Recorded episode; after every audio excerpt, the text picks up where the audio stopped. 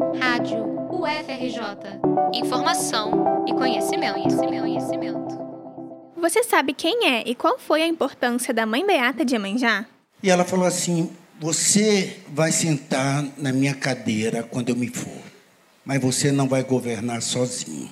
Essa cadeira continuará sendo uma cadeira de mulher preta. A Festa Literária das Periferias, que começou no dia 12 de outubro e vai até o dia 22, uniu quatro personagens para falarem da figura que é uma das homenageadas da edição. A mesa Mãe Beata, Mãe do Mundo, contou com a presença de ativistas como a médica Jurema Werneck e a coordenadora da ONG Crioula, Lúcia Xavier. Adailton Moreira, Babalorixá, que é filho biológico da mãe Beata, e Jefferson Barbosa, autor da biografia da Mãe de Santo, também marcaram presença.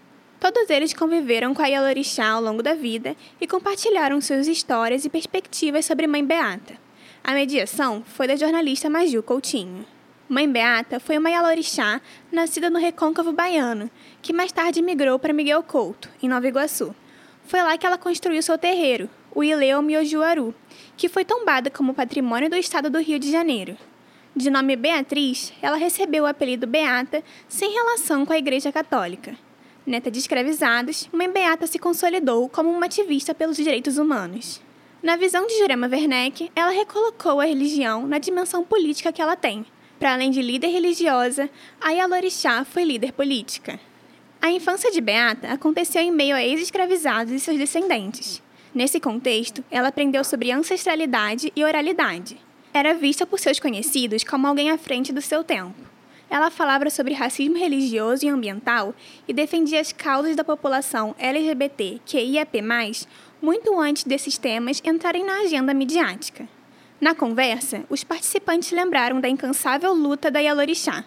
Lúcia Xavier, ativista dos direitos humanos e coordenadora da ONG, em que Beata foi presidente de honra, recorda que, mesmo sem condições físicas, a Yalorixá fazia questão de encontrar mães que perderam filhos vítimas de violência. A coordenadora, que se emociona em vários momentos, destacou um atributo único da Mãe Beata. Ela via a humanidade nas pessoas de tal profundidade que ela não, não, se, não se perguntava se aquela pessoa tinha honestidade, se aquela pessoa tinha direito, se aquela pessoa merecia aquela, aquela ação. Ela simplesmente cuidava.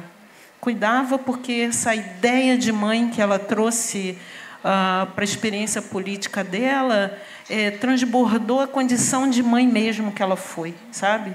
E sendo mãe, ela perdoava tudo. Pai Adailton é o atual líder do terreiro Ilê Omiojuaru. Ele destacou que Mãe Beata foi a instituição que o Estado não consegue ser. Sendo filho biológico, reconhece que a ativista foi mãe de muitos outros que não eram de sangue. Durante a palestra, Adailton revelou que na sua juventude sofreu muito preconceito por ser um homem negro gay em resposta ao sofrimento de se ter pensado em cometer suicídio. Mãe Beata percebeu a situação e chamou o agora Babalorixá para conversar junto de seus irmãos. Nessa reunião, a Yalorixá afirmou que as violências sofridas não poderiam ser mais importantes que o amor de sua família. Para ele, essa potência o protegeu de sentir mais profundamente outras violências. A Rádio FRJ, o Babalorixá contou de onde vinha a força incansável da mãe. Direito, luta por direito. Exatamente isso que ela sempre falava. Ninguém tem o direito de discriminar, ser preconceituoso, racista, machista, xenófobo, transfóbico, homofóbico, porque o outro é diferente, ou a outra seja diferente, ou o outro seja diferente. Então ela lutava por direitos, respeito às pessoas. Era isso que minha mãe sempre falava pra gente. E é essa a grande luta dela, por direitos e respeito às diferenças. Jurema Werneck lembrou da luta de Mãe Beata contra a epidemia de HIV. A Yalorixá recebia os infectados e seus familiares em seu terreiro naquele período. Jurema também disse ter aprendido com a Mãe de Santo sobre a dimensão da saúde a partir da tradição do candomblé. A Mãe Beata era uma pessoa profundamente conhecedora da tradição e profundamente engajada nas pautas da saúde. Né?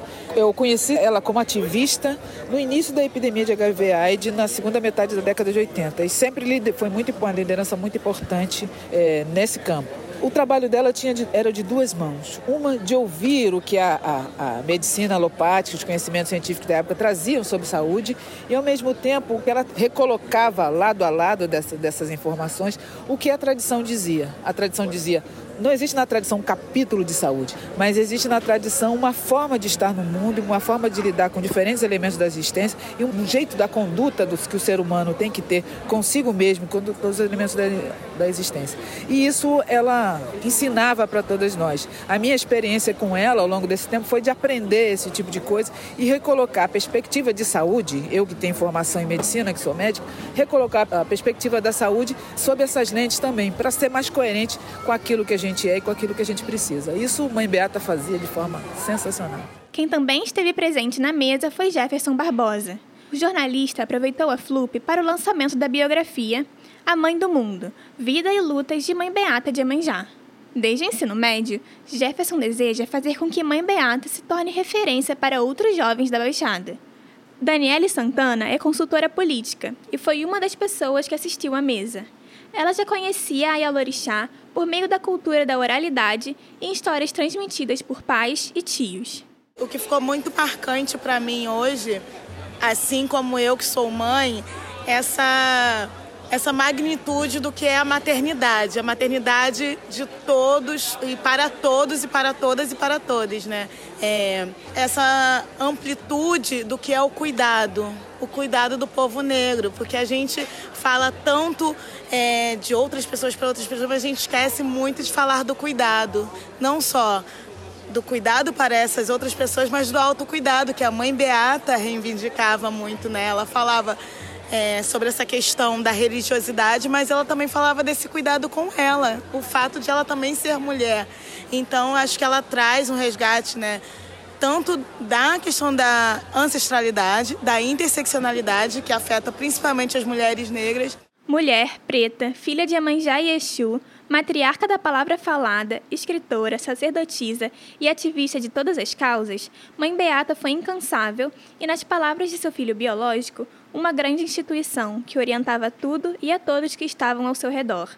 A Festa Literária das Periferias segue representando grandes personalidades que vieram das margens da sociedade e reconhece o tamanho e o impacto da Mãe de Santo na história de um Brasil justo, igualitário e acolhedor.